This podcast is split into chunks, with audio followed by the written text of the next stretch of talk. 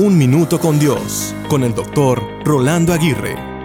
Cada día que pasa nos damos cuenta de lo frágil que es la vida. Aunque la juventud o la niñez parecen ser promisorias de un gran futuro, aún dichas etapas pueden terminar abruptamente. Las condiciones de vida nos hacen pensar que viviremos muchos años, sin embargo, queramos o no, nuestros días y los propósitos en cada uno de ellos están contados. Entonces, debemos entender que la fragilidad de la vida se debe convertir en nuestra fortaleza para enfrentar cada día de la mejor manera posible. En cierta instancia, todo lo que tenemos es el hoy. ¿Qué estamos haciendo? ¿Estamos aprovechando bien el tiempo y cada una de las oportunidades? ¿Estamos invirtiendo bien en nuestras relaciones? ¿Estamos gozando de los beneficios de una vida plena y llena de significado? Si no es así, es tiempo de comenzar a hacerlo. Si lo que tenemos es el hoy, entonces, ¿qué esperamos?